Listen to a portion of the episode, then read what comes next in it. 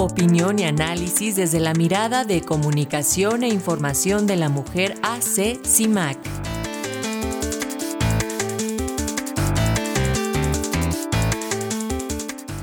Y bueno, en medio de estas redes de corrupción que no logran eliminarse en el país, en Michoacán, el diputado eh, petista Baltasar Gaona García presentó una iniciativa de ley para reformar el artículo 142 del Código Penal Estatal a fin de imponer penas de dos a tres años de prisión a todo aquel que haga abortar a una mujer en con consentimiento previo de esta y de seis a nueve años de prisión, además de una multa a quien induzca el consentimiento de las mujeres, dice, a través de la violencia física, económica o psicológica. Este diputado local ya había propuesto también reconocer los derechos sociales, económicos y culturales del embrión desde el momento de la concepción.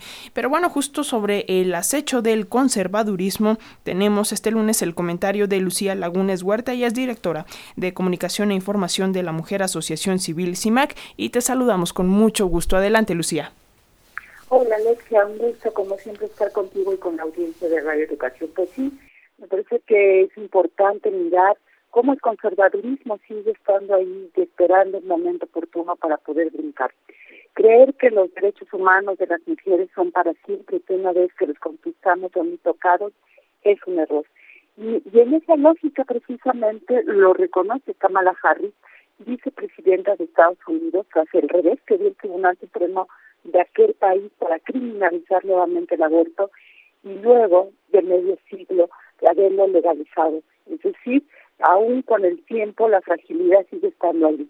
Y esta autocrítica que hace Harris nos lleva a no perder de vista precisamente, Alexia, que el conservadurismo está agazapado y listo para saltar y dar un manotazo cuando nos descuidamos. Y eso nos obliga a estar alertas permanentemente, porque este golpe conservador que se dio en Estados Unidos infla a sus pares en la región y tal cual lo decía hace unos minutos, porque el ejemplo está en lo que sucede en el estado de Michoacán. Estas dos iniciativas, la que tú acabas de eh, referir en torno al artículo 142 del Código Penal, que hace el diputado de, eh, petista Baltasar Gauna García para criminalizar a quienes acompañan, a quienes ayudan precisamente a las mujeres a interrumpir un embarazo no deseado y que va precisamente dirigido a las colectivas. Y como bien me señalabas también y lo recordabas, en esos mismos días, pues el, este diputado propuso la reforma que modificó la ley de desarrollo social de aquel Estado para reconocer los derechos sociales, económicos y culturales del embrión desde el momento de concepción. Esto quiere decir que cualquier persona que conciba un embrión y radique en Michoacán, Alexia, pues podrá acudir a registrar a su embrión para becas escolares o algún programa social o cultural, porque se aprobó. No es solo iniciativa, lo aprobó el Congreso local en una entidad tan con tantos problemas como es Michoacán, como es la violencia feminicida, los ataques a defensores y periodistas, que el legislador petista y el Congreso local pues cuiden los derechos de un no nacido, me parece que es perder el foco de lo que es su deber como legisladores. Porque finalmente el puede proponer lo que sea, pero me pregunto, ¿dónde está la lógica y la argumentación, las priori la priorizaciones de quienes legislan? Porque esta iniciativa, la de eh, modificar la ley eh, del Estado de, Desarrollo Social fue aprobada el 11 de, este mes por el Congreso local con mayoría de 17 votos a favor y solo 6 en contra. Esta iniciativa, además de absurda, porque los derechos humanos son de las personas nacidas vivas, pues fue apoyada por todos los partidos políticos representados en el Congreso local, y hablemos del PAN, del PRI, del Verde, de Morena, del PRD, y PP.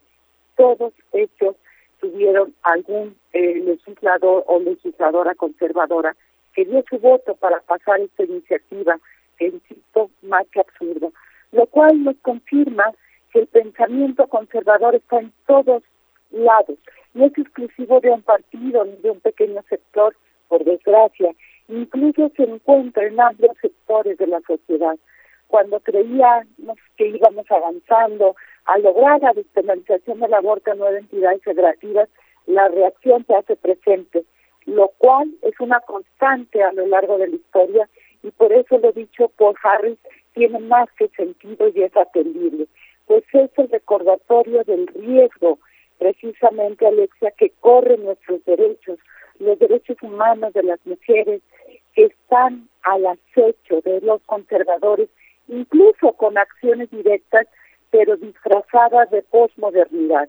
Por eso me parece tan importante que nuestras antenas, nuestra reflexión esté tan alerta para encontrar ahí en estos mensajes y en estas acciones denominadas a veces posmodernas los ataques a los derechos humanos de las mujeres, porque puede existir reformas tan absurdas como las que hemos compartido de garantizar derechos sociales, económicos y culturales a algo que no ha nacido, algo que todavía no sabemos si van a ser. Pues socialmente todavía nos hace falta afianzar las bases ciudadanas que eleve el costo a las corrientes reaccionarias que están en todos los partidos políticos, en todos los gobiernos y en todos los sectores y por desgracia también en todos los países. Estos manotazos regresivos a los derechos humanos de las mujeres nos llevan a seguir alimentando en la sociedad la conciencia que los derechos humanos de las mujeres son derechos humanos, punto, tal cual se reconoció en la Cumbre de Viena en 1993 y deben ser protegidos y alimentados en la progresividad para evitar retrocesos.